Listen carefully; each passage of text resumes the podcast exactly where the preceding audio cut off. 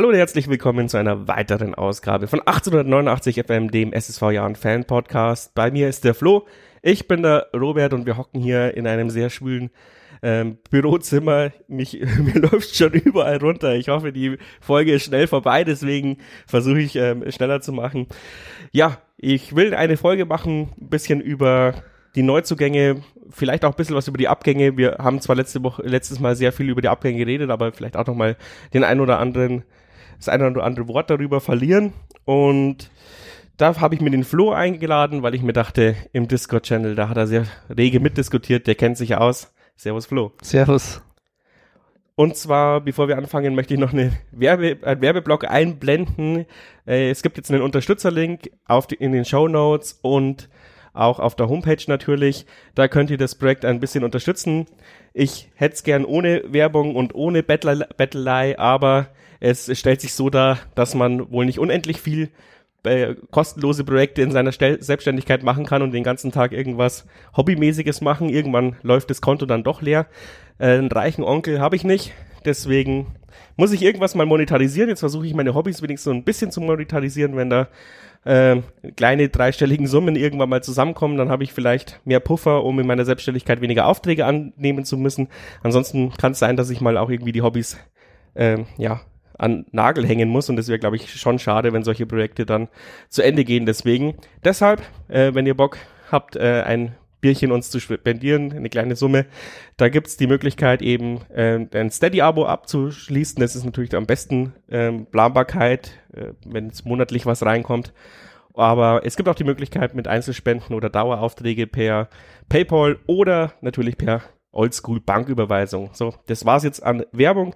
Schauen wir uns doch mal an, wie die Neuzugänge und die Abgänge also ausschauen. Im Tor, ja, da wissen, wussten wir alle schon längst, Meier möchte in die Bundesliga, hat es dann auch geschafft und äh, wir haben uns einen Neuzugang geholt, aber auch vor äh, den letzten Spieltagen gesehen, dass unsere Nummer zwei auch ganz gut und gerne die Nummer eins sein könnte. Trotzdem, Alex, äh, der Alex äh, wird uns trotzdem fehlen. Herzlichen Glückwunsch, dass du dir deinen Traum so ein bisschen erfüllt hast. Ähm, es war ja auch ein bisschen ungewiss.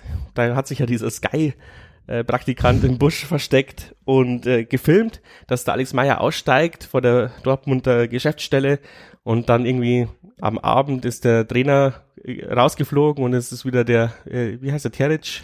Ja, Terzic. Terzic äh, zurück. Ähm, und dann hat man lange nichts wieder von Alex Meyer gehört, bis dann doch Vollzug gemeldet wurde. Also er läuft jetzt dann in Schwarz-Gelb auf. Wirst du ihn vermissen, Flo?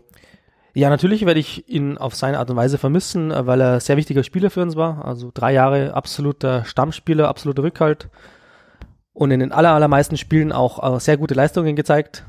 Ähm, die paar wenigen äh, Patzer, die werden wir ihm auch verzeihen. Ich denke nicht, dass wir viele Punkte durch ihn verloren haben. Im Gegenteil, er hat uns eigentlich viele Punkte gesichert die letzten drei Jahre.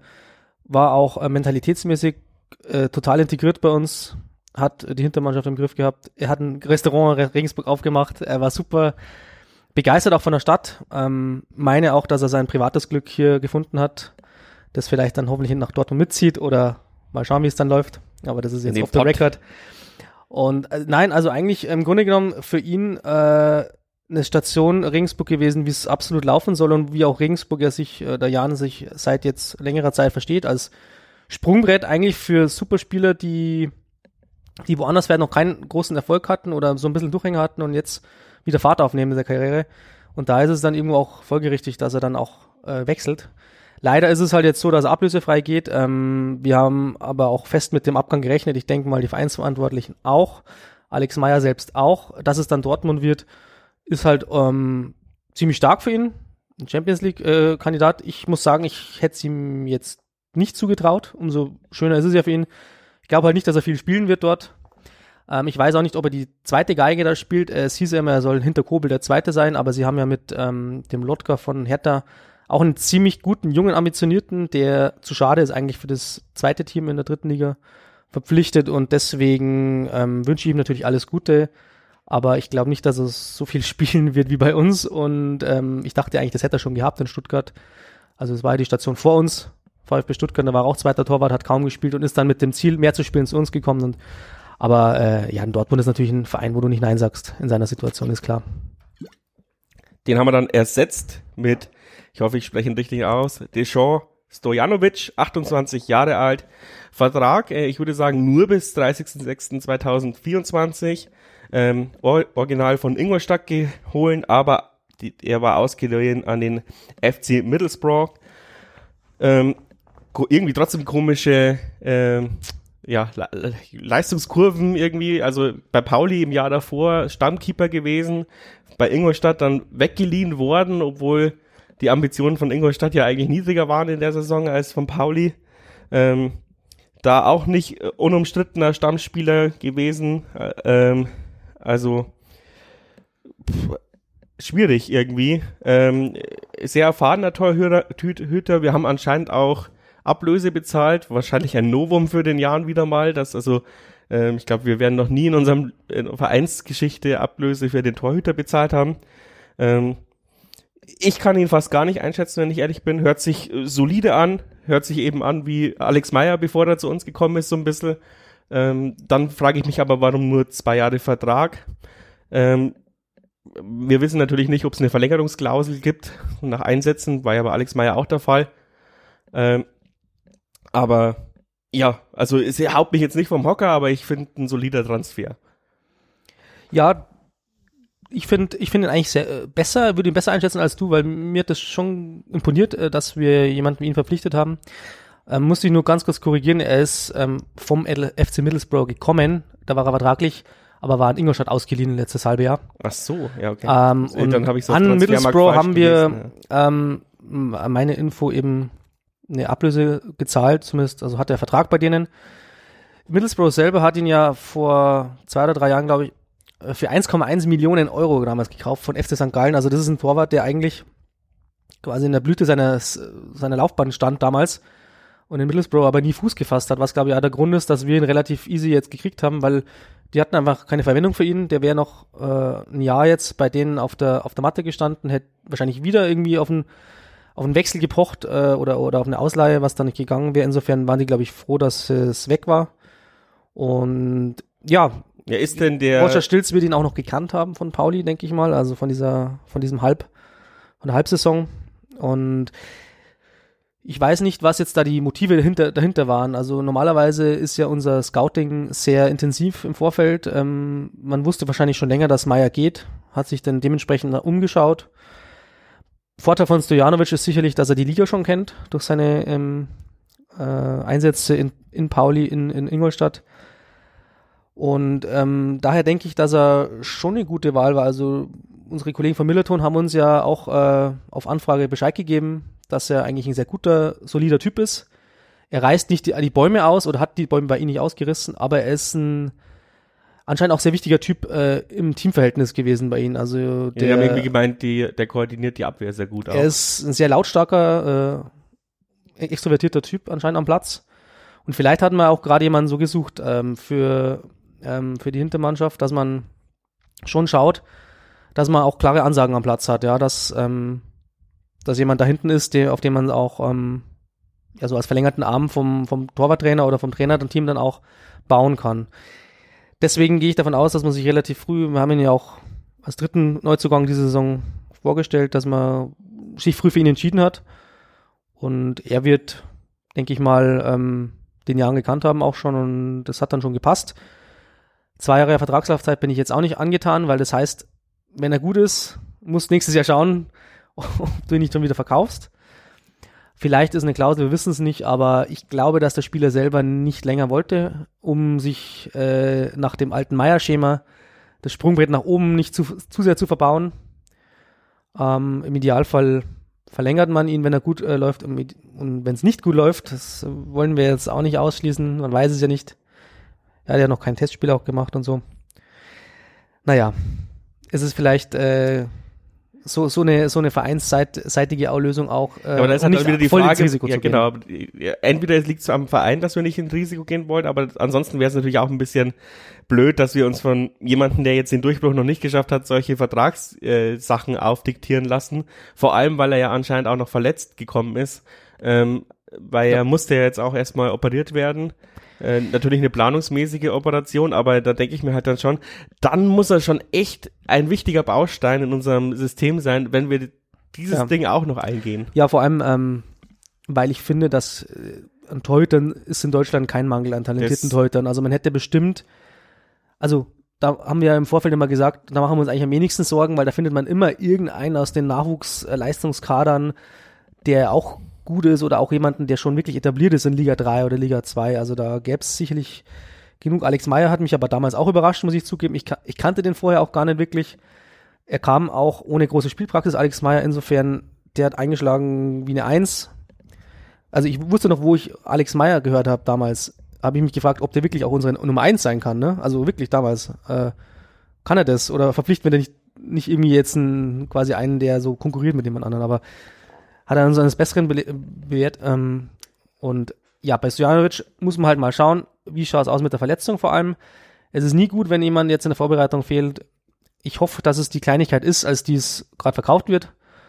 Äh, eine Atro Arthroskopie war es ja, also letzten Endes kein, also kein richtiger Eingriff, sondern irgendwie nur so eine Routinesache vermutlich. Aber das kann immer, kann auch immer alles heißen. Ich bin kein Mediziner, insofern hoffe ich, dass er die nächsten Am Knie rumspielen ist nie geil. Dass er in zwei Wochen vielleicht wieder trainieren kann, aber ähm, gerade im Blick da, darauf, dass halt auch ähm, der Kirschbaum gerade ausfällt, ist es nicht so optimal, aber bisschen eine Wundertüte ist es schon. Ich vertraue mal auf die Scouting-Fähigkeiten des Teams, gerade weil man ihn relativ früh geholt hat. Was ich wichtig finde, ist, dass man ihn fest verpflichtet hat. Es gibt ja auch das Modell, dass man einfach mal einen Torhüter leiht. Schalke. Ja. Ähm, und deswegen passt es schon so. Zwei Jahre ist ein Fragezeichen. Sein ähm, Fitnesszustand ist jetzt ein Fragezeichen. Ich glaube, dass er die zweite Liga absolut im Kreuz hat. Also leistungsmäßig dürfte sich da eigentlich nichts fehlen. Was ein bisschen auffällt ist, äh, letztes Jahr sind wir quasi mit vier Torhütern in die Saison gegangen. Äh, Kevin Kunz wechselt jetzt, war ja auch eigentlich ein viel zu guter dritter Torhüter, vermutlich für einen Zweitligisten. Ähm, zumindest so von der Vita her. Äh, jetzt gehen wir nur noch nur in Anführungsstrichen mit drei Torhütern in die neue Saison. Ähm, Weidinger hat jetzt nicht so schlecht gespielt, als er spielen durfte, aber hat jetzt auch nicht den Unhaltbaren gehalten. Ähm, hat sich ja jetzt äh, vereinfacht gesagt in Unterhaching jetzt nicht ausgezeichnet. Äh, Ich finde es schon ein, ein, schon ein bisschen ja, gewagt, irgendwie äh, mit diesen drei zu gehen. Bei Kirschbaum habe ich äh, überhaupt keine Bedenken, aber er ist halt ständig verletzt offensichtlich. Ähm, er hat halt vermutlich den Körper eines Er 40-Jährigen. ist, er ist natürlich nicht mehr der Jüngste. Deswegen war mir das von Anfang an natürlich klar, dass man nie, äh, nie und nimmer einen Kirschbaum als Nummer eins einplant für kommende Saison. Also war schon immer klar, dass da jemand kommt mit dem Potenzial, die Stammnummer eins äh, Keeper zu sein. Kirschbaum ist halt ein Torwart, den hast du geholt, da weißt du genau, er ist eine super zuverlässige Nummer zwei. Jetzt ist er halt verletzt. Ja gut. Jetzt hast du eigentlich nur noch einen fitten Torwart gerade.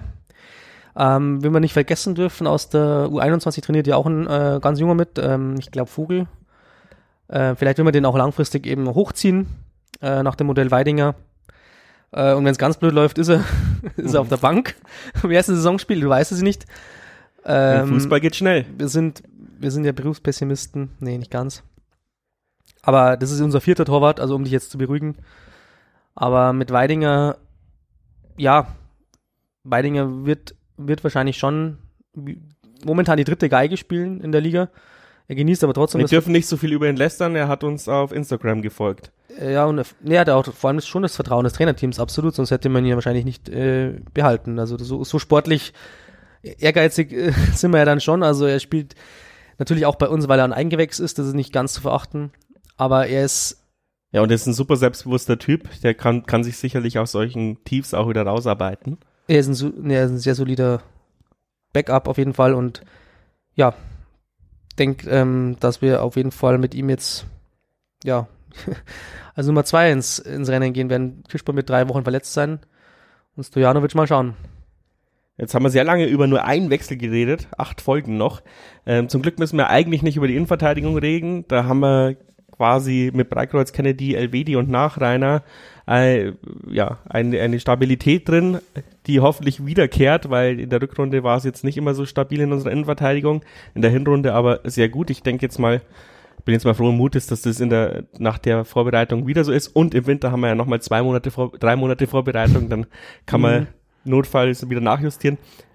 Die einzige Frage ist, hätte man vielleicht nicht doch noch einen vierten holen müssen, ähm, weil letztes Jahr sind schon auch immer oft welche ausgefallen. Kennedy ist in der Nationalmannschaft, Nachreiner ist nicht mehr der Jüngste.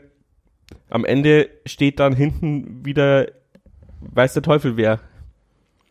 Das stimmt, das habe ich mir im Vorfeld auch überlegt. Ähm, Wäre ein Innenverteidiger nicht sinnvoll, vor allem mit dem Blick drauf, dass Wastel nicht jünger wird. Allerdings ist es halt schwierig, einen, einen zu holen, der vierter Innenverteidiger ist, von der, vom Moment der Verpflichtung weg, der aber dann schon die Ansprüche erfüllen soll, wenn er dann äh, spielen muss, dass er sofort äh, ein super Innenverteidiger ist für die zweite Liga. Solche Leute, das ist sehr schwierig, glaube ich, so jemanden zu finden, der, der da auch sich einfügt. Insofern, ja, wird man momentan das so fahren, dass man halt hofft, ähm, Kennedy ähm, und Breitkreuz und Elvedi bleiben fit. Dann hast du drei sehr etablierte Innenverteidiger mit Wastel natürlich als Option, die Nummer vier zu spielen, der Hoffen ist halt oft gefährlich. Und ähm, als Nummer 5 würdest du wahrscheinlich momentan darauf bauen, dass du eventuell Guevara oder ähm, Gimber zur Not hinterziehen kannst. Ja, deswegen hätte ich ja gehofft, dass Bark bleibt, weil äh, da Mhm. es fehlt ja äh, auch eine fünfte Mittelfeldposition, die wir letztes Jahr hätten, gehabt hätten mit Moritz. Ähm, dass du einen hast, der quasi beides spielen kann und Bark hat ja schon äh, bewiesen, dass er auch Innenverteidigung spielen kann. Ähm, Ja, das ist richtig. Also wäre wär schon einer gewesen für diese Rolle, ja. Ähm, zu Tom Bark eben ganz kurz, äh, der wollte aber eben das nicht akzeptieren, dass er halt einfach die Backup-Lösung ist. Ne? Der hat gesagt, er spielt lieber in Liga 3, als dass er jetzt hier der dritte oder vierte ist, im defensiven Mittelfeld oder eben auch für die Innenverteidigung. Ähm, ich weiß es nicht, ich kann es jetzt schwer beurteilen, ich habe ihn nicht verfolgt in der letzten Saison, ob es überhaupt jetzt niveaumäßig unseren Ansprüchen getaugt hätte. Aber, Ja, wenn, aber, er, ja. wenn er ein Standard, äh, Stammspieler in der dritten Liga war, sollte man es ihm zutrauen können. Aber ich gehe mal davon aus, dass sein Wechsel äh, nicht von uns ausging, sondern das war sein Wunsch. Natürlich, Sicherlich, auch wenn sein Wunsch war, äh, wäre mein Wunsch gewesen, dass wir so jemanden Ja. hätten, der quasi vom Mittelfeld in die Innenverteidigung rücken kann, weil wir haben ja sonst sehr viele flexible Spieler, aber halt, ich würde jetzt nicht sagen, flexible Spieler, die in die Innenverteidigung rücken können. Äh, Guevara möchte ich da auf keinen Fall sehen, ehrlich gesagt, weil ich sehe da schon 25 äh, äh, Situationen, wo, wo an ihm vorbeigetrippelt Wir wird. hatten ja schon die Situation, dass Weckesser, glaube ich, mal Innenverteidiger gespielt hat. Und das hat er äh, gar nicht so schlecht gemacht. vorletzte Saison, glaube ich. Ja. Um, ich bin mir auch nicht ganz äh, sicher im Bilde, was U21-mäßig nachrücken könnte, wenn der Worst Case eintritt. Aber ich denke, momentan wird man also von der Kaderplanung her so ausgehen, dass es, also wird man nicht so, sorg- also wird man sorgloser sein als jetzt du. Äh, Vermutlich, ja, also. Ähm, um das aber jetzt nochmal, gleich nochmal auszublicken, also mir fehl, was mir fehlen würde, ist einer im defensiven Mittelfeld noch. Also da haben wir mit dem Abgang von Bark, finde ich, so leid es mir tut für Zempelin, wir brauchen da noch irgendeinen, der einfach auch äh, Gimber, Thalhammer oder Fied, der jetzt auch kein richtiger Defensiver ist, sondern ein bisschen offensiverer eigentlich eingekauft wurde, dass der die noch vielleicht entlasten kann. Ne? Es kann immer was sein. Und mir würde da im zentralen Mittelfeld einfach noch einer fehlen, der so ein bisschen die eierlegende Wollmilchsau ist, der ähm, vielleicht zur Not auch Innenverteidiger spielen kann, der aber auch vielleicht sogar nach vorne offensiv Akzente setzen kann, der ein bisschen passsicher ist. Einen Martinez. Also, das ist natürlich jetzt utopisch, aber das ist jetzt so das, was ich am drängendsten noch sehen würde. Wenn ich noch einen verpflichten würde, Linksverteidiger, das ist natürlich eh klar, ist noch nicht verpflichtet, aber das ist noch sozusagen das Tüpfelchen auf dem i. Wenn man da noch einen finden würde, der unseren Ansprüchen taugt, der sich aber auch gerne auf die Bank hockt, zur Not, dann Ja, jemand, der halt- äh, bräuchten wir da noch einen am ehesten. Also so ein typischer Regionalliga-Transfer, vier Jahre Vertrag geben, äh, dieses Jahr als Bankdrücker, nächstes Jahr aufbauen. Ja, so einer, die wie Köln ihn gekauft hat, dass der, dass die uns ausleihen so nach. Aber der Ja. müsste ja auch spielen, also. Der, der alte, gute alte Fußballmanager-Trick, wenn man zu zweit spielt und einer in einem besseren Verein ist, dass er sich den teuren Spieler kauft und den anderen dann ausleiht. Also, ich halte schon viel von Björn Zempelin, aber ähm, Naja, der wir hat jetzt- bräuchten auf Der der aber jetzt, aber der Zempelin hat, äh, Zempelin hat jetzt halt irgendwie, was, zwei Jahre hockt er schon bei uns auf der Bank, hat so gut wie keine Spiele gemacht, irgendwann verheizt halt auch sein Talent. Ja gut, er spielt ja schon regelmäßig, dann denke ich immer nur 21 auch, aber es ist halt auch immer die Frage, ne? willst du mit auf der Position nicht mit fünf Spielern planen? Das ist nicht vielleicht besser. Äh, äh, Und vor allem auch einer, der den Konkurrenzkampf dann ein bisschen anheizt. Also wir haben ja viel ähm, lamentiert letztes Jahr, äh, letztes halbe Jahr vor allem, dass du Besuschkow-Kimber war es überspielt. Hatte ein Max Besuschkow überhaupt noch Bock für uns zu spielen, nachdem es ja eh klar war, dass er geht. Ähm, in solchen Momenten würde es ja auch gut tun, wenn man auch mal ein bisschen Druck von hinten kriegt, dass man sagt, gut, dann spielst du halt mal nicht, ne? Und insofern, vielleicht täte da uns noch einer gut. Da bin ich voll bei dir. Genau dieses Fazit hätte ich jetzt auch gezogen. Wir konnten jetzt auch über das Mittelfeld noch länger diskutieren, weil rechts ist klar, Salah, Faber, da wird nichts mehr passieren. Man kann auch so in die Saison starten. Salah hat seinen fünften Frühling. Ähm, Fa-. Ja, äh, also ich würde sagen, letztes Jahr war wieder eine seiner besten Zweitligasaisons und das, obwohl wir kacke waren. Ähm, Ja, bei ihm war es ja irgendwie komischerweise so Ja. gegenläufig. Am Anfang, wo der Jan sehr stark war als Team, genau, ja. hatte Salah so ein bisschen das Nachsehen, äh, hat auch Faber gespielt für ihn. Ähm, dann hat das Team sukzessive abgebaut, aber Salah kam dann zurück und war absolute Leistungsträger und hat Faber in der zweiten Saisonhälfte auf die Bank verdrängt, ja. Aber ich meine, alle, die die letzten 121 Folgen gehört haben, äh, und davon waren, glaube ich, 80 äh, mit Salah, so lange ist er schon bei uns, ähm, wissen, dass ich ein großer Kritiker von ihm bin, aber ich weiß halt, er braucht jemanden in seinem Rücken und wenn er einen guten Spieler in seinem Rücken hat, ist der Salah immer gut. Also tut mir leid für Faber, aber dank, danke Faber, dass du Salah besser machst quasi. Ähm, linkes defensives Mittelfeld, Guevara, wir haben alle in Ansätzen gesehen, was er kann, aber eben auch sehr verletzungsanfällig. Ähm, dann doch noch von Weckesser verdrängt worden. Ich hoffe trotzdem, dass wir da jemanden, wir werden ziemlich sicher jemanden leihen, so wie es aussieht. Außer es kommt noch irgendwas, Das ist die Philipp Braun-These. die Philipp Braun-These, ja. Äh, ja, Es spricht ja auch viel dafür, weil wir jetzt noch niemanden verpflichtet haben, der ähm, vom Trainingslager kommt. Ich weiß es absolut nicht. Ich kann's, ich kann diesen Transfermarkt auch nicht wirklich einschätzen. Es tut sich gerade erst unglaublich viel so langsam. Also es setzt sich gerade viel in Bewegung, was für die Zweitligisten eigentlich jetzt schon fast zu spät ist, weil jetzt beginnt für jeden die Vorbereitung. In, ähm, naja, dreieinhalb Wochen ist die Saison da. Also mir, mir wäre es ganz recht, wenn wir lieber morgen als übermorgen einen verpflichten würden. Andererseits soll es natürlich auch einer sein, der gut ist, genau, also ich der, würde einen verpflichten, äh, der, eigentlich irgendwas- vor Guevara der wäre. unseren Ansprüchen taugt und der mindestens gleichwertig ist zu Guevara, genau, also ähm, der braucht auch so ein bisschen den Konkurrenzkampf, denke ich mal, der, der braucht das und ähm, ja, außerdem ist es eine sehr gute Tradition, dass wir einfach den Linksverteidiger leihen, das hatten wir mit Fürnbach, das hatten wir mit äh, Okorochi, das hatten wir mit Jan-Niklas Beste, der dann irgendwann kein Linksverteidiger mehr war, sondern rechts außen, ähm, dann war Weckesser als nominärer Stürmer eigentlich links außen, insofern wir haben ja auch ähm, quasi als Außenbahn definiert. Wir haben ein sehr offen, offensives Verständnis, würde Das ich sagen, heißt, vom ähm, es könnte auch sein, dass irgendwann mal äh. Magridis da hinten drin steht. Ja, nee, Schönfelder hatten wir jetzt im Testspiel, der das sicherlich irgendwo kann, aber äh, es ist noch ein weiter Weg dahin, denke ich mal, zu, zu dieser Wegkäster-Lösung.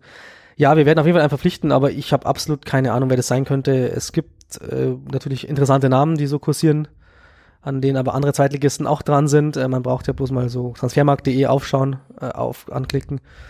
Und ähm, letzten Endes wird es halt wie immer beim Jahr eine Ab Abwägung sein zwischen, äh, was können wir uns leisten und was bekommen wir. Und wenn es eine Leihe ist, äh, wo sie denken, das hilft uns am besten weiter in der Situation, dann wird es eine Leihe sein, ja. Von dem Erstligisten wahrscheinlich irgendwie.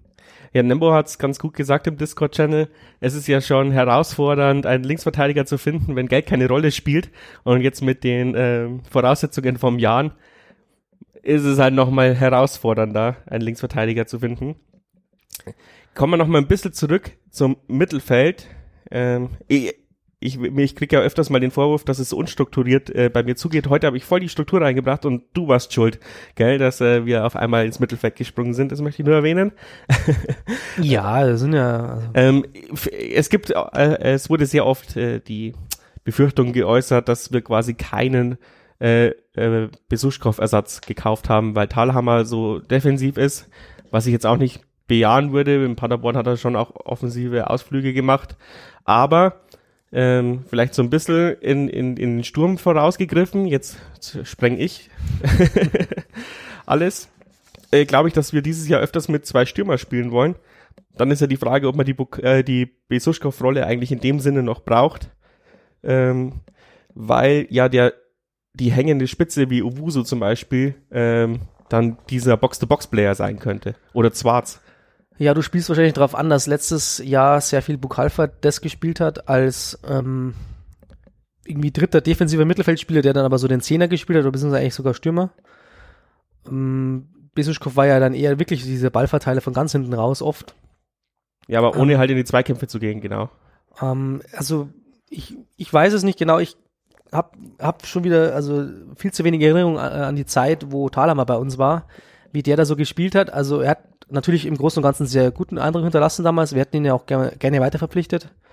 Ähm, Ingolstadt hat ihn ja damals zurückgewollt. Wir, wir, wir kamen ihn nicht. Keller hat ihn aber gern genommen. Ähm, er hat auf jeden Fall seine Qualitäten und er ist ein, eine sehr, sehr gute Verpflichtung. Ähm, ob man ihm den, äh, ob man ihm da jetzt einen Gefallen tut, dass er eins zu eins der Besuschkow-Ersatz sein soll, weiß ich nicht. Äh, er ist vielleicht sogar in dem Sinne der komplettere äh, Spieler, weil er defensiv auch unglaublich laufstark, zweikampfstark ist, denke ich mal. Aber vielleicht, ja, nach vorne halt nicht so dieser gelernte Stürmer ist mit so einem Offensivdrang, Offensivblick, wie es vielleicht Besuschkow war. Der konnte halt einfach vielleicht gut das Spiel von hinten raus lesen.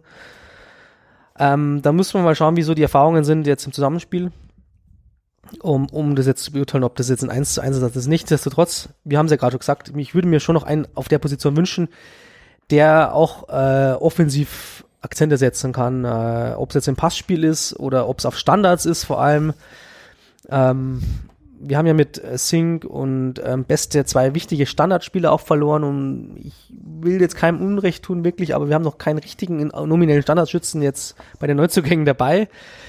Das täte uns halt einfach gut, so ein, irgendwo so ein Komplettpaket. Ich habe gesagt, eierlegende Wollmilchsau. Natürlich ist es klar, dass man das nicht so kriegt, aber auf den Positionen oder auf der Position tät's, tät's ganz gut. Nichtsdestotrotz, Thalhammer ist eine super Verpflichtung, sehe ich gern beim Jan. Und der wird sicherlich auch uns ja weiterhelfen in der Saison. Da mache ich mir überhaupt keine Sorgen. Dann kam noch Christian Fied, 23 Jahre, auch Vertrag bis 30.06.2024 von Pauli. Ähm, letztes Jahr war er ausgeliehen an Dortmund 2, war er eigentlich Stammspieler, ähm, hat vier Vorlagen gemacht, äh, auch diesen eine Highlight-Vorlage, äh, wo er fünf Leute stehen hat lassen, um dann die, äh, den steilen Pass in die Mitte zu schlagen. So hat Faber ungefähr auch mal mit bei uns angefangen würde ich jetzt mal sagen. Also äh, so hatte ich in Erinnerung, vor allem gegen Schalke. Ähm, ja, also wenn er, wenn er auf dem Niveau weiterspielt, dann können wir auch mal den Ball be behalten und müssen ihn nicht immer nach vorne dreschen. Und ich persönlich erwarte mir deswegen viel von ihm, weil ich hoffe, dass Roger Stilz halt ihn mit Absicht geholt hat, weil er irgendwas äh, aus dem aus der Jugendakademie, die er geleiten, ge geleitet hat, ähm, gesehen hat, dass der vielleicht irgendwo, äh, dass der unterbewertet ist und äh, deswegen hat er ihn sich geholt. Ja, sicher. Also Christian Fied, äh, da haben sich wahrscheinlich äh, die allermeisten Jahren-Fans gedacht, Hä, wer ist denn das jetzt? Ähm, ich muss sagen, ich kannte den Namen vorher schon, weil der gegen uns in der Hinrunde in St. Pauli wurde der gegen uns eingewechselt und ist danach erst zu Dortmund gegangen. Weil das war ja dann, da war noch Transferphase und ich glaube nach dem Spiel, wo, wir, wo er gegen uns gespielt hat, er ist gegen uns nicht aufgefallen. Er war in, in Pauli halt, hatte halt mir das mega Problem, dass er einfach nicht drangekommen ist.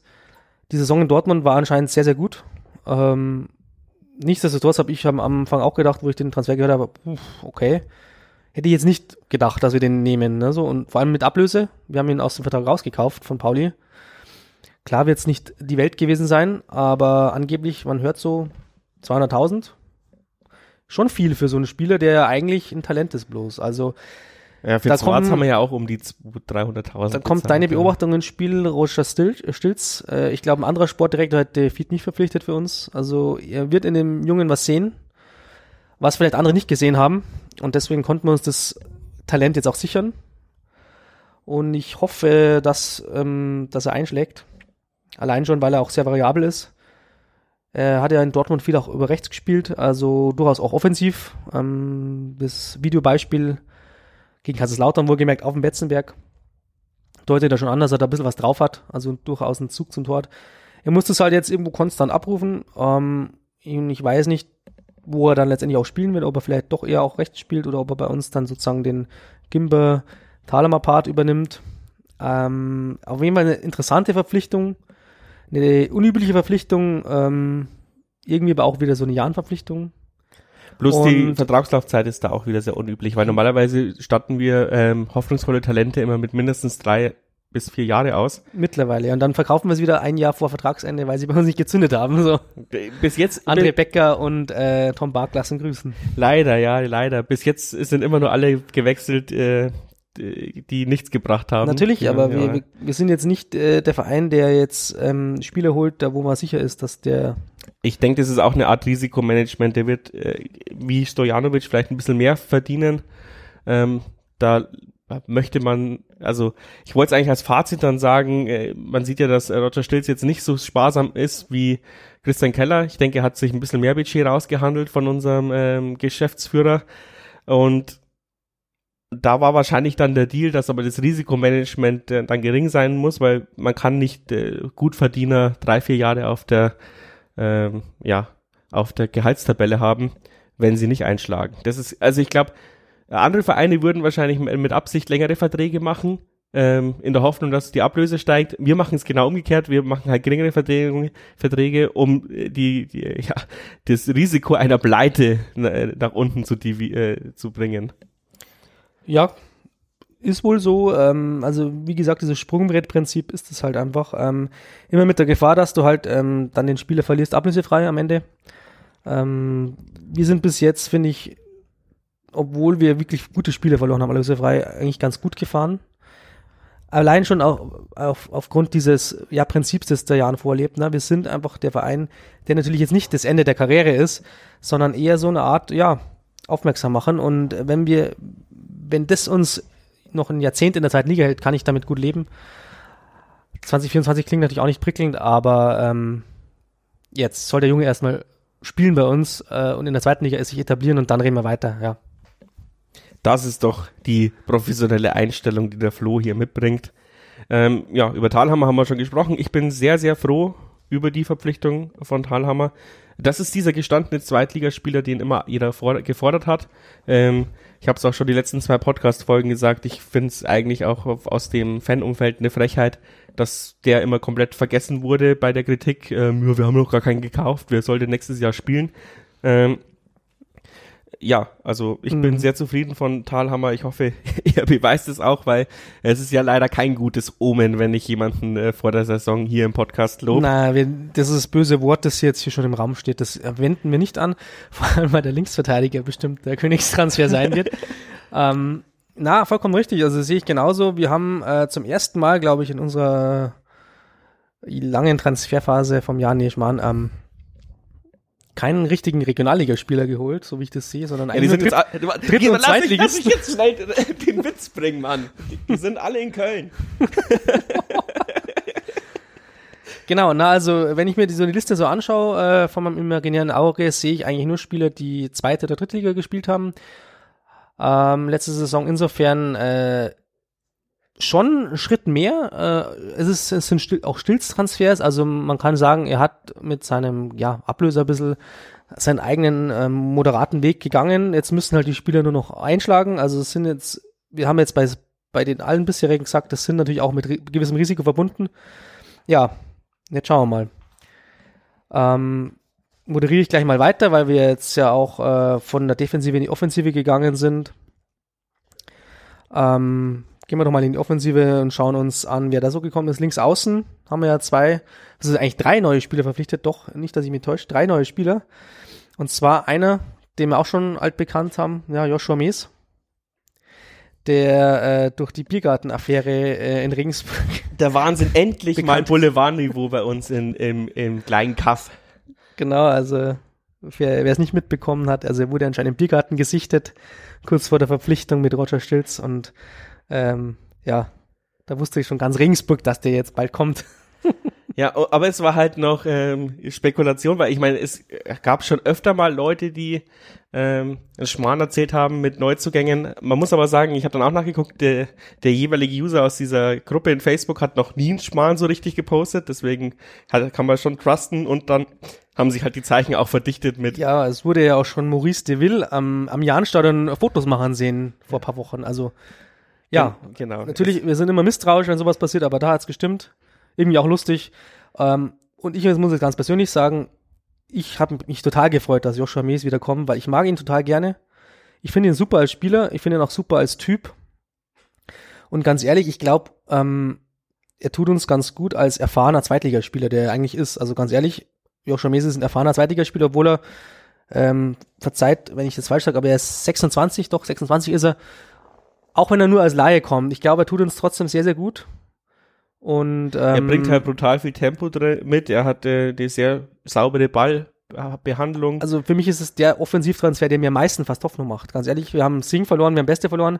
Das sind gewichtige Leute. Mies hat mir so wirklich so das Gefühl gegeben, es könnte eins zu eins ersetzt werden. Natürlich kann man die beiden nicht so ersetzen, aber so vom, vom, vom Gewicht des, wie soll ich sagen, vom Gewicht, hoffnungsmachenden Gewicht des Transfers hat mir das jetzt am meisten gegeben, fast von den ganzen Sommertransfers. Leider nur ein Jahr Laie. Wir hoffen alle, dass es eine Kaufoption gibt. Macht eigentlich Sinn, wenn man innerhalb der Liga verleiht, dass es eine Kaufoption gibt, aber wir wissen es nicht. Ähm, ja, weil sonst hast genauso die die Sing-Problematik. Das, aber Beste hat man auch zwei Jahre geliehen und das hat sich angefühlt, als wäre dann nur ein halbes Jahr da gewesen. Bei Mies hofft man halt, dass es nicht so diese typische Leihe wird, weil er kennt den Verein seit, ähm, also seit also seiner Zeit 17, 18 bei uns. Da wird man hoffen, dass er nicht wirklich Anlaufzeit braucht. Insofern, ähm, vielleicht nicht diese übliche Leihe, ja. Schauen wir mal. Kiel will ihn anscheinend nicht mehr, insofern, vielleicht gibt es eine Kaufoption vielleicht ist er bei uns ja gut. Und äh, ja, wir haben ja noch ähm, äh, Guras geholt. Ähm, wie, Minus ist sein Vorname, habe ich mir hier aufgeschrieben, vom ersten FC Saarbrücken. Der hat eben drei Jahre Vertrag. Das, da sieht man eindeutig das Zeichen. Ähm, man plant jetzt vielleicht noch nicht mit dem großen Durchbruch dieses Jahr, was ja mit deiner Maze-Theorie stimmt, dass man jetzt hofft, der Maze schlägt sofort ein, ohne dass er Eingewöhnungszeit braucht. Und Guras kann sich in seinem Schatten entwickeln. Ähm, ich habe, also es das ist der einzige Spieler oder Neuzugang, wo es ein Video gibt mit seinen Highlights. Also entweder hat er eine sehr gute Spieler-Marketing-Gruppe. Oder Saarbrücken hat einfach mehr Fans, die mehr Zeit haben, sowas zusammenzustellen. Oder so, ja. O oder er hat äh, selber gemacht. mhm. Und ähm, aber auf jeden Fall seine Tore schauen sehr gut aus und es ist vielleicht auch so ein bisschen Spieler, der uns bisher gefehlt hat. Ich finde, er hat äh, sehr gut äh, ich, den, den Raum gedeutet. Also so, ich will jetzt nicht mehr von Thomas Müller sprechen, aber ähm, schon jemand, der halt äh, vernünftig in diese offenen Schnittstellen gelaufen ist. Das ist, was ich gefunden habe, dass unsere Außen bisher, also auch seit ich mich zurückerinnere, kann ich mich an keinen erinnern, der mal äh, einen Blick für den für die offene für die offene Lücke hat. Meistens laufen die Leute blind an die Außenbahn und flanken dann rein da hoffe ich mir ein bisschen mehr Flexibilität über die Außen, dass er auch mal reinzieht. Den letzten, wo ich mich erinnern könnte, weiß aber gar nicht, ob er Außenposition war, war Ayas Osman, ähm, der auch mal für so unberechenbare Dinger im 16er und von den Osman, Außen. glaube ich, war eher so zentral, aber der ja. hat trotzdem den Raum gedeutet. Ja, wollen wir ihn jetzt nicht zu viel aufbürden, wenn wir den Ausmann gleich in den Raum werfen. Aber ich finde ihn auch total vielversprechend. Mich ja, du musst es erstmal in die B-Win-Werbung schaffen. Mich hat sehr gefreut, dass sie den verpflichtet haben. Und es wurde ja, da, wurde ja schon im April, glaube ich, bekannt gegeben. Ähm, hatten ja eine super Hinrunde in Saarbrücken gespielt, dann ähm, wurde er so ein bisschen äh, aufs Abstellgleis äh, gesetzt vom ja, Trainer, ja, weil schon anscheinend bekannt war, dass er wechseln will. Aber komischerweise auch nach der Corona-Infektion vielleicht. Genau, das darf man nicht vergessen. Also äh, er hat ein paar Wochen wegen Corona gefehlt auch. Also wenn man einfach die Hinrunde nimmt, ich hoffe, er ist jetzt auch wieder voll gesund und voll fit, also wird man hoffentlich darauf geachtet haben. Wenn man sich die Hinrunde nimmt, ist es natürlich eine super Verstärkung für den Jahren. Absolut vielversprechender Drittligaspieler. Er ist jung. Er will jetzt den nächsten Schritt machen und anscheinend, so also was man hört, hat er sich auch bewusst für den Jahren entschieden als Station, ja, wo man ähm, behutsam an das Zweitliganiveau rangeführt werden, wenn äh, nicht äh, total sofort im Rampenlicht steht. Also er hat sich das schon anscheinend reflektiert ausgesucht. Ähm, muss man sagen, gefällt mir einfach, wenn man das hört als Fan. Ähm, und der Carsten Pilger, den ich auch befragt habe, äh, ob er mir ein bisschen was zu Minos Guras sagen kann, ist, dass er absolut tolle Anlagen hat, ähm, eben gute Geschwindigkeit mitbringt, äh, auch die, die absolut den Weg in die Offensive sucht. Ähm, natürlich ähm, nicht ein fertiger Spieler ist. Er hat sich in der dritten Liga auch gegen körperlich starke, schnelle Gegenspieler schwer durchsetzen können, hat er mir gesagt. Insofern wird er sicherlich ein bisschen Anlaufzeit brauchen. Aber ähm, vielleicht hat er eben diese Raumdeute-Fähigkeiten, die, die uns so ein bisschen gefehlt haben. Ähm, und er ist schon ein Spieler, glaube ich, der auch nicht über seine körperliche Wucht kommt. Der ist ja nur 1,72 oder so und es ist auch kein, kein wuchtiger Spieler. Aber halt über dieses Wuselige, das uns vielleicht so gut äh, und ergänzen ist, kann, ja. Und es ist kein klassischer Fußballakademie-Spieler. Ähm, die sind ja auch jetzt wieder mitten äh, im Kommen. Er hat äh, die ein oder anderen Problematiken in seinem Leben überwinden müssen. Ähm, es hat oft ausgesehen, als wär's das mit dem Fußballtraum. Dann hat er sich doch wieder zurückgekämpft. Ähm, da kann man sich ja mal das Porträt auf der SSV Jahren Homepage durchlesen. Fand ich auch sehr sympathisch. Ähm, und ich denke mal, mit so einer, mit so einem Lebenslauf stoßt man bei uns auch auf offene Ohren. Wir wollen ja Leute auch, die mitten im Leben stehen, die vielleicht dann auch studieren oder die halt auch mal was geleistet haben und halt nicht ähm, den ganzen Zeit äh, verwöhnt. Ist man auch einfach froh zu sehen, dass der anscheinend voll Bock auf den Verein hat. Der stürzt sich jetzt einfach mit Elan in die Saison und ähm, ja, eigentlich kann er ja uns nur positiv überraschen. Also ja, rechtes offensives Mittelfeld. Ähm, Yildirim wird ähm, immer wieder hochgelobt. Äh, die paar Einsätze, die er hatte, hat er auch sehr gute Einsätze gemacht. Äh, ist für mich wie ein Neuzugang. Äh, Schipnowski. Auch fast wie Neuzugang, muss man auch fast sagen. wie Neuzugang. Fast. Er, äh, zumindest die Leistungskurve stark ansteigen zu den letzten Spiele, auch wenn es ergebnistechnisch nicht gestimmt hat, aber Schipnowski war jetzt nicht unbedingt der, der dann an Schuld war. Aber dafür, dass er mal das beste Drittligatalent vor zwei Jahren war, erwarte ich mir schon noch viel mehr von ihm. Vor allem jetzt, wenn er mal eine Vorbereitung mit der Mannschaft mitmachen darf. Und Schönfelder für mich eigentlich äh, in diesen Neuzugängen der größte ähm, ich meine, ich habe mich jetzt bei Stojanovic auch nicht so ausgekannt wie du, aber bei Schönfelder, mir jetzt alles angeguckt, sagt mir gar nichts. Okay, er hatte echt gar nicht so schlechte Stats, aber mir wäre da überhaupt nicht aufgefallen, irgendwie die letzten Jahre. Natürlich muss äh, komplett bekennen, dass äh, mir der Name nichts gesagt hat. Ich habe mich gefragt, ähm, wer kommt jetzt da. Ähm, vielleicht wirklich die macht halt nichts falsch. größte Wundertüte. Wir haben ihn geliehen von Bremen. Ähm, vielleicht war das auch so ein bisschen so ein Entschuldigungstransfer. Beste ja. Bremen hat wahrscheinlich gedacht, ja, da jetzt nehmen wir euch den Beste wieder weg. Jetzt habt ihr da wieder so einen ganz guten eigentlich. Der kann bestimmt noch Linksverteidiger spielen, nicht Mann. Ähm, aber das hat natürlich witzig, wenn also er hat genau wieder dieses Profil, das wir beim Jahren eigentlich ähm, als Laie oft bekommen. Das war ja beim Beste nicht anders. Super talentierter junger Spieler. Ähm, kommt in unserem Team nicht dran. In, jetzt wieder erste Liga bei Bremen. Wird in der ersten Liga garantiert nicht spielen, aber in der zweiten könnte er euch weiterhelfen. Und im Idealfall ähm, schlägt er sogar ein, richtig. Und diese Hoffnung haben wir ja natürlich alle so ein bisschen insgeheim beim Schönfelder. Ich habe ihn auch noch nicht spielen sehen vorher. Ich weiß nur, dass er zehn ähm, Einsätze hatte bei Bremen, was für eine Aufstiegsmannschaft, für eine gute Truppe ja gar nicht so schlecht ist erstmal als Talent. Also Ole Werner, der Trainer von Bremen, wird ja schon, wird was in ihm gesehen haben. Allerdings ähm, ist es halt die Frage, bringen das jetzt bei uns aus Bad, bringen das auch bei uns als Leihspieler überhaupt ähm, auf den Rasen? Also da sind natürlich viele Fragezeichen drin, ne? Wird er, wird er so viel spielen, wie er, wie er sich erhofft? Ist er der trickreiche 1 gegen 1 Spieler, äh, als der uns angekündigt wird? Es gibt ja auch durchaus Konkurrenz. Er ist ja ähm, eigentlich auch ein Linksaußen. Wir haben eigentlich jetzt vier Linksaußen mit Makridis, mit Guras, mit ähm, Schönfelder und eben mit Mees, der eigentlich auch nomineller Linksaußen ist. Ähm, aber auch rechts spielen kann, also meines Erachtens. Ja, Schipnowski ist ja auch öfters mal über links gekommen, wenn ich jetzt mich ganz dumm. Und, und vice versa, also Beste kam als Linksfuß auch über rechts. Also wir sind da, wir finden das sicherlich ein Plätzchen für ihn, aber er muss natürlich auch erstmal schon an zwei anderen vorbeikommen. Also wir haben drei Leute jeweils auf der Außenbahn wir haben jetzt keinen, wo ich sage, der ist absoluter nomineller Stammspieler. Vielleicht Mees bisschen, der einfach wirklich schon diese Zweitliga-Erfahrung hat, aber der Rest hat äh, es entweder noch nicht so richtig konstant nachgewiesen, ähm, siehe Magridis, siehe Schipnowski letztes Jahr, siehe Yildirim, der jetzt wirklich auch einen schweren Stand hatte letztes Jahr mit seiner Verletzung. Aber da werden die Karten halt neu gemischt, um jetzt das Phrasenschwein zu äh, befüllen und äh, Schönfelder bin ich gespannt. Wirklich. Und wenn es blöd läuft für ihn, wird er Linksverteidiger spielen müssen. Es kann immer passieren, ja. Und ähm, die, die Positionen sind ja fließend. Es kann am Ende auch sein, dass wir auf einmal äh, offensiv mit Guvada und Faber spielen. Das ist jetzt, ist jetzt nicht auszuschließen auf jeden Fall man darf gespannt sein. Es kann natürlich auch sein, dass wir irgendwann mal so gut wie gar nicht mit Außen spielen, mit Außen, ähm, weil wir dann auf einmal äh, Sturmspitze haben, also doppelte Sturmspitze haben und vielleicht noch Zwarz, äh, also eine Dreierkette vorne oder irgend sowas. Könnte ich mir alles vorstellen. Ähm, sieht jetzt zwar nicht so aus, Merser ist jetzt auch nicht der größte Experimentierfreudige, aber ähm, wenn jetzt gar keiner von den rechts außen und links außen einschlägt, kann ich mir schon vorstellen, dass man sich was überlegt. Ich finde es, also ich meine, ich fand es auch letztes Jahr ähm, riskant, weil ich nicht Beste und Sing nicht, also konnte man nicht wissen, finde ich, dass, dass die mhm. so krass performen, äh, zumindest die erste Halbserie. Ähm, das können wir jetzt auch nicht wissen.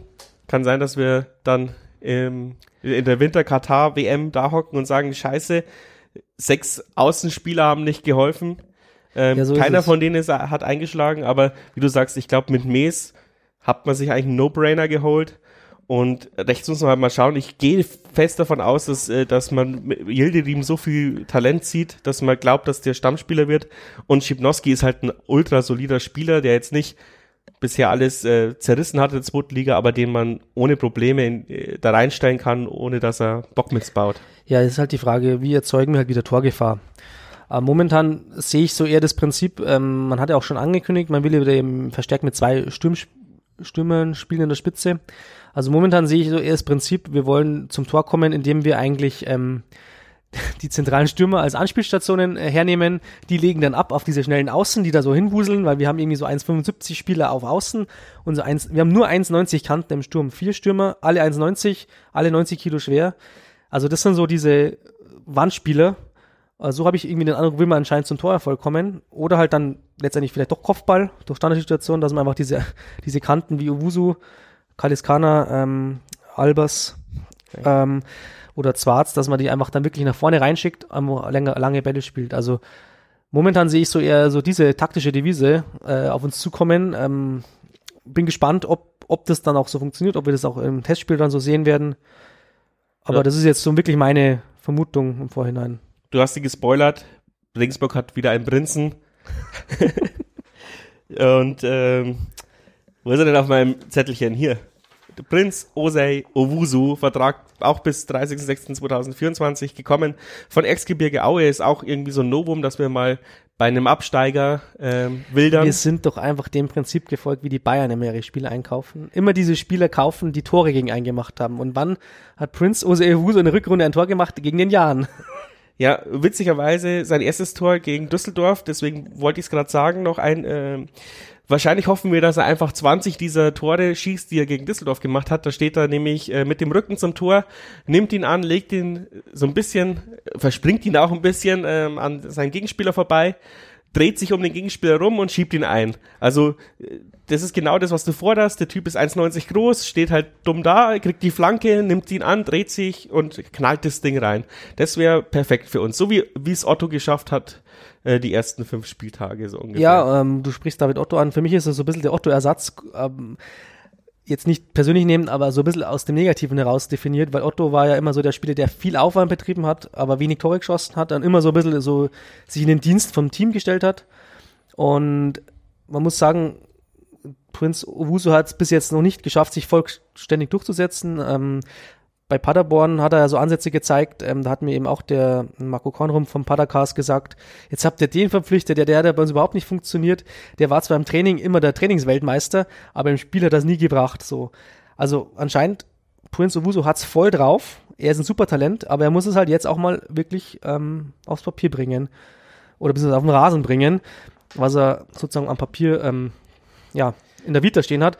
Und ich hoffe, dass er bei uns so ein bisschen den Durchbruch schafft. Vielleicht ist es auch äh, so eine Systemfrage, dass er bei uns ein bisschen besser eingesetzt wird, was ihm passt. Insofern vielleicht bin ich sehr, eher, sehr gespannt. Vielleicht auch eher so eine Wohlfühlfrage, dass es bei uns halt ein bisschen mehr Wohlfühlatmosphäre ist als bei den anderen zwei Vereinen. Weil ich meine, Paderborn ist wahrscheinlich brutal, äh, ja, unpersönlich, da geht es dann nur um Leistung.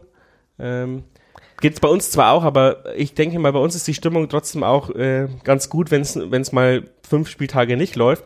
Und bei Aue war, ist er halt einfach in ein, in ein toxisches, toxisches Team gekommen, das schon im Abstiegskampf war.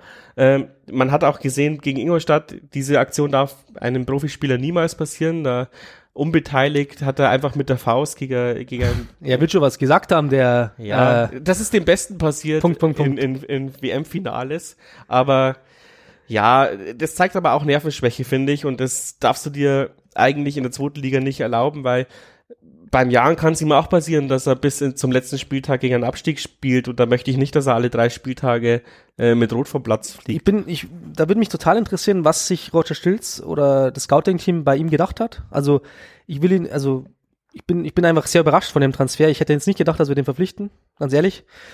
Ähm, weil man eben denkt, ja gut, Torquote war jetzt nicht ausbau, äh, war ein bisschen ausbaufähig, sage ich mal. Er hat auch schon bei 60 München gespielt in der dritten Liga. Da war er jetzt auch nicht so der Bringer. Irgendwie 40 Spiele ähm, hat er ähm, gebraucht für sein erstes Zweitligator, oder? Aber anscheinend, ähm, wie er auch rüberkommt, ist er echt ein sehr, sehr cooler, integrer Typ und vielleicht passt das halt einfach zwischen ihm und dem Jan. Ich denke, dass auch beide Seiten Bock drauf hatten anscheinend. Ähm, er war ja auch einer der Ehrenverpflichtungen noch, sage ich jetzt mal. Er, ist jetzt, er wirkt jetzt nicht als Notnagel verpflichtet zu sein, sondern er wirkt, also als hätte man sich aus voller Überzeugung für ihn entschieden und als hätte er sich aus voller Überzeugung für uns entschieden. Und das sind ja schon mal jetzt nicht die schlechtesten Anfänge. Und im Testspiel hat mir auch sehr gut gefallen gegen ähm, jetzt bei diesem ähm, Gottfriedinger ähm, Freundschaftsturnier, dass er sich die ähm, Elfmeter gleich geschnappt hat, also super selbstbewusst sofort. Er scheint auch sehr, sehr gut mit Schwarz zu können, was man so äh, mitbekommen, so an den Ansätzen. Also irgendwie ist die Harmonie da. Also vielleicht hat es bei den anderen Vereinen ihm gefehlt, ja. Und äh, bei uns blüht er auf. Ich gehe jetzt nicht davon aus, dass er mehr als zehn Tore schießen wird, sondern er ist mehr so, ich glaube, der ist mehr schon so dieser Vorbereiter, wie ich vorhin schon skizziert habe. Anspielstation ablegen, klar, im idealen Fall selber draufziehen, aber jetzt nicht, dass er äh, uns äh, 15 Buden garantiert. So wird's, denke ich, nicht laufen. Aber er ist eine, auch einer fürs Team, denke ich, für uns, ja. Ja, und ich glaube, man hat halt auch in der Betrachtung gesehen, Albers wird immer von zwei bis drei Spielern zugedeckt, ist nicht agil genug, um sich zu lösen. Und wenn er zurückläuft, ist er natürlich im Arsch und fehlt vorne. Ähm, dass man ihn dann dann zumindest die Option hat, ihn einen zur Seite zu stellen, der auch auch Stür äh, Innenverteidiger bindet und äh, auch Plätze dann für den Albers äh, wieder freigibt, weil Albers braucht einfach Platz für seine Technik ähm, und Owusu ist vielleicht jemand, der nicht so viel Platz braucht und halt auch mal mit zwei Gegenspielern an der Backe. Ich glaube, dass das auch so ein bisschen dieses Analyseergebnis ist von der letzten, von der letzten halben Saison. Dass man, wo man sehr viel mit Bukalfa gespielt hat, der ja nicht so dieser zweite Stürmer war, sondern ja so diese hängende Spitze irgendwo. Ja, und dann haben sie sich alle hinten Dass man dann, und dann vorne überhaupt keine Durchschlagskraft entwickeln konnte, weil einfach Albers von zwei Leuten gedeckt wird, hohe Bälle nie wirklich weiter verwertet werden konnten. Fernschüsse für den Arsch. Möglicherweise eine Lektion, ähm, wieder zurückzukehren zu zwei Brechern vorne. Da muss aber eben auch aus dem Mittelfeld ein bisschen was nachkommen. Insofern bin ich sehr, sehr gespannt, wie man das umsetzen will. Und ähm, hoffe auf ähm, Aufklärung in den nächsten Testspielen. Ja, wenn die Gegner dann ein bisschen anspruchsvoller werden. Jetzt hat man ja eher die leichten Gegner und halt so ein bisschen, ja, auch Marketing-Aktionen äh, gemacht, die, die ja, Partnervereine äh, Turnier war. Ähm, ich glaube, äh, das Testspiel gegen die Taubertal-Auswahl war hauptsächlich äh, wegen unserem Ausrüster. Ähm, das heißt, auch da werden wir äh, monetär professioneller. Es fehlt halt. Fehlt noch die USA-Reise. Die USA-Reise, ja, die fehlt noch mit dem schönen Marketing-Video wie Paderborn. ähm, oder eine China-Reise. Mal schauen, vielleicht kommt sowas noch. Aber ich meine, das, da kann man jetzt nichts dazu sagen. Wir haben 1-7 gegen die Taubertal-Auswahl gewonnen, 0 zu 9 gegen den FC Gottfrieding und 0 zu 10 gegen VfR Laber-Weinting. Aber es gibt auch äh, Vereine in der ersten, zweiten, dritten Liga, die sich bei solchen Spielen schon blamiert haben. Also Pflichtaufgaben erfüllt. Und wenn man so ein bisschen die Instagram-Stories anschaut, ähm, herrscht da wirklich eine sehr, sehr gute Stimmung. Und ich denke mal, unsere Spieler sind nicht Profi genug, dass sie das spielen könnten, dass die Stimmung gut ist. Äh, also ich gehe davon aus, dass die Stimmung wirklich gut ist. Ja, also das macht mir auch Hoffnung. Also ich ähm, schaue echt mit Freude die, diese Bilder an, ähm, die uns natürlich also ein bisschen aus der Medienabteilung des Vereins äh, geliefert werden, aber ja, sie machen irgendwo auch Hoffnung. Also das macht Spaß, die Jungs Jubel mal. zu sehen und ähm, jetzt stehen natürlich auch die nächsten Spiele noch mit ein bisschen Mini-Steigerung an. Ich glaube, wir spielen jetzt dann gegen Fortuna Regensburg und Eltersdorf. Ähm, bin mir nicht ganz sicher, in welcher Reihenfolge. Ähm, also es wird sukzessive gesteigert. Die richtigen Prüfsteine kommen dann halt mit diesen Drittligisten, die, die wir dann im Programm haben. Aber ich finde es auch gut, dass wir viele Testspiele haben. Wir haben ja zwei Spiele pro Wochenende immer. Jetzt vier Wochenenden lang. Da kann man immer eigentlich zwei verschiedene Teams spielen lassen. Da kann man schauen, wo hakt's, wer harmoniert, wer nicht. Und ähm, kann man eigentlich nichts aussetzen. Jetzt müssten wir nur noch als Ja, die letzten Gegner äh, einen richtigen Prüfstand finden. Ich glaube, Genau. das war so ein bisschen noch das, die offene Frage. Ist immer noch nicht geklärt auch. Bis jetzt gab es ein bisschen Kritik, dass ähm, die Gegner zu einfach gewählt worden sind. Ähm, aber ich, ich denke, wir waren ein bisschen in Anführungsstrichen verwöhnt, weil äh, zur Corona-Phase konntest du halt nur gegen Profiteams spielen, weil es die einzigen waren, die die Hygieneauflagen. Ja, und letztes Jahr haben wir auch äh, gegen Bayreuth gespielt. Ähm, dann haben wir noch gegen ähm, Slovan Liberec gespielt, als wirklich härtesten äh, und davor gegen Türkgücü München. Also da sehe ich jetzt keinen großen Unterschied zu dieser Saison, muss ich ganz ehrlich sagen. Und wie sind wir letzte Saison gestartet? Also da war das Team ja wirklich voll da. Kann man wohl nicht das Gegenteil behaupten. Ähm, Breaking News. Flo Krone sagt, äh, VfR Laber Weinding ist auf einer Stufe mit Türkgücü München. Das hört man gerne. Nee, jetzt, du weißt ja, was ich meine. Ja, das war. ich will dich ja auch nur aufziehen. Ähm, ja, da bin ich ganz bei dir. Bisher kann man jetzt noch nicht so viel sagen. Ähm, jetzt möchte ich noch mal ein Stück zurückgehen. Sorry. Ähm, Fazit zu den Roger Stills Transfers im Gegensatz zum Keller. Willst du anfangen oder soll ich mal was dazu sagen?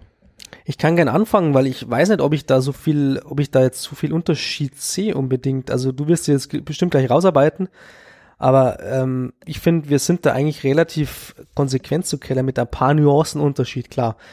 Wir setzen auf talentierte Spieler, die noch nicht die, die absoluten Kracher sind. Äh, auch andere Vereine aus der zweiten Liga äh, setzen ja auf äh, abgehalfterte Profis aus der ersten Liga. Ähm, da sind wir halt weiterhin so, dass wir eher hungrige Spieler verpflichten, mit der Gefahr, dass sie halt scheitern. Also es wird vielleicht auch wieder so sein, dass wir jetzt von acht Verpflichtungen vier haben, die uns weiterhelfen und vier wohl eher nicht. Also dieses Try-and-Error-Prinzip, wo vielleicht aber wir uns die Finger nicht verbrennen, weil sie relativ günstig waren. Insofern sehe ich da schon Kontinuität. Ich sehe nur den Unterschied, dass wir auf einmal Ablöse verpflichten, mit Ablöse verpflichten von Spielern, wo wir überzeugt sind, offensichtlich. Ähm, bin gespannt, ähm, ob das dann noch mal heftiger wird, ob wir dann irgendwann mal einen richtig großen Transfer haben werden. Ähm, ich bin auch gespannt, was noch kommen wird, vor allem. Um, es sind noch nicht alle verpflichtet, die wir verpflichten wollen. Vielleicht kommt auch noch irgendwas ganz Überraschendes.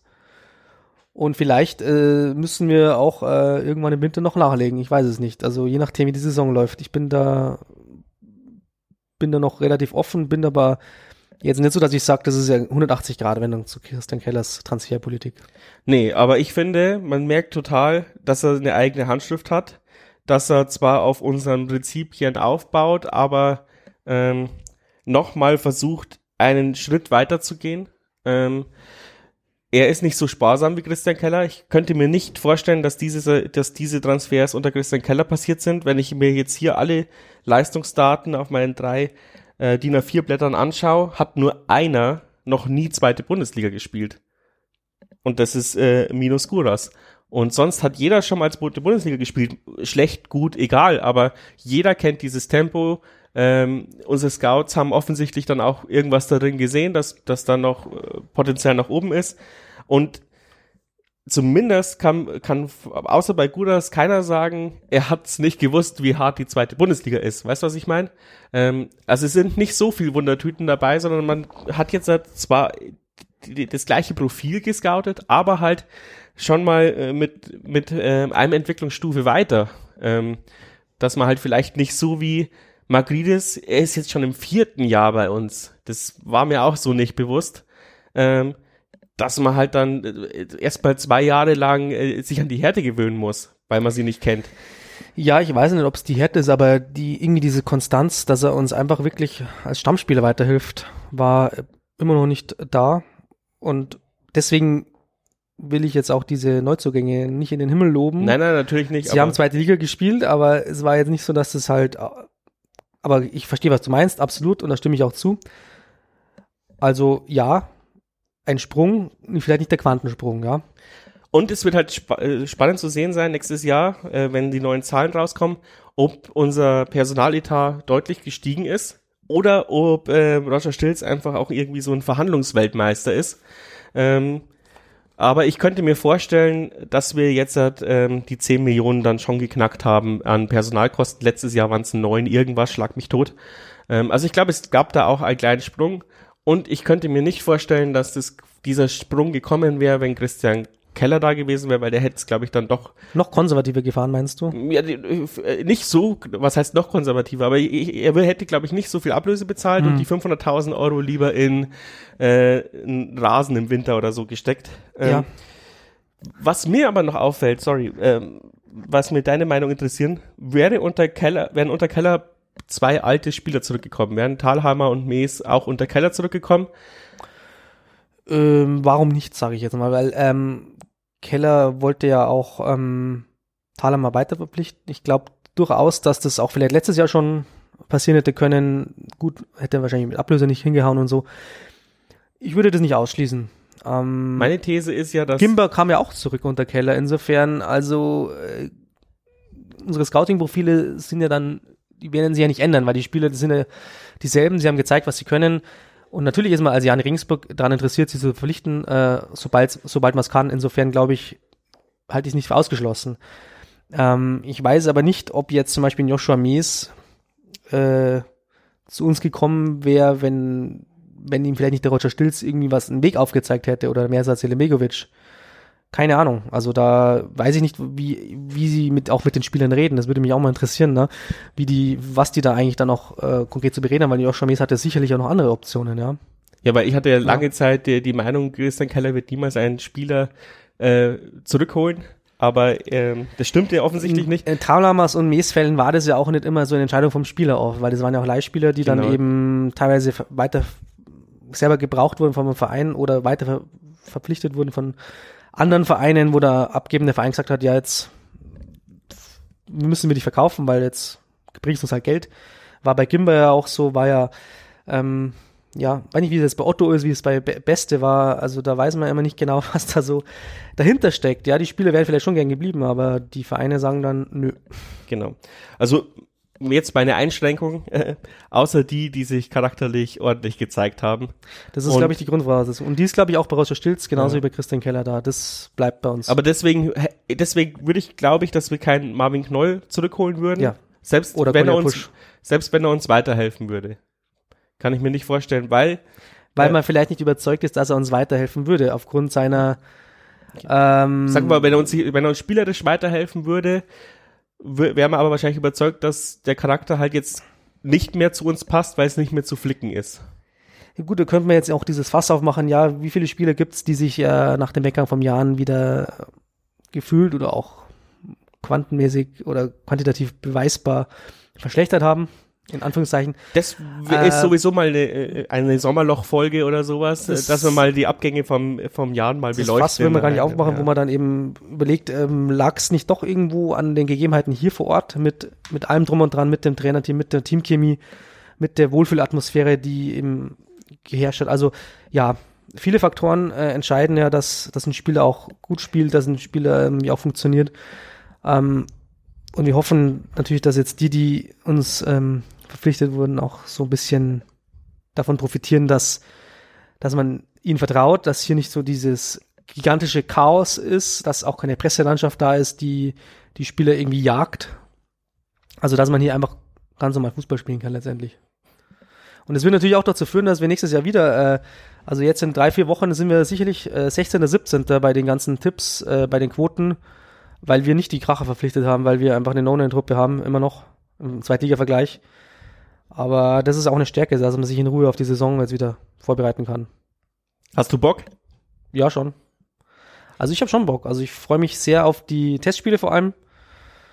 Auf die Ligaspiele, da habe ich schon ein bisschen Schiss, weil ich natürlich nicht weiß, ob es jetzt, weil es sind knackige Spiele, das Programm ist ja, ist ja jetzt schon bekannt, zumindest die ersten Spiele sind festgelegt und, und äh, starke Gegner und diese zweite Liga wird halt nochmal irgendwie, jedes Jahr gefühlt ist diese Liga ausgeglichener und und ähm, die, die anderen Vereine rüsten auf, die Aufsteiger wollen es alle wissen und wollen nicht absteigen.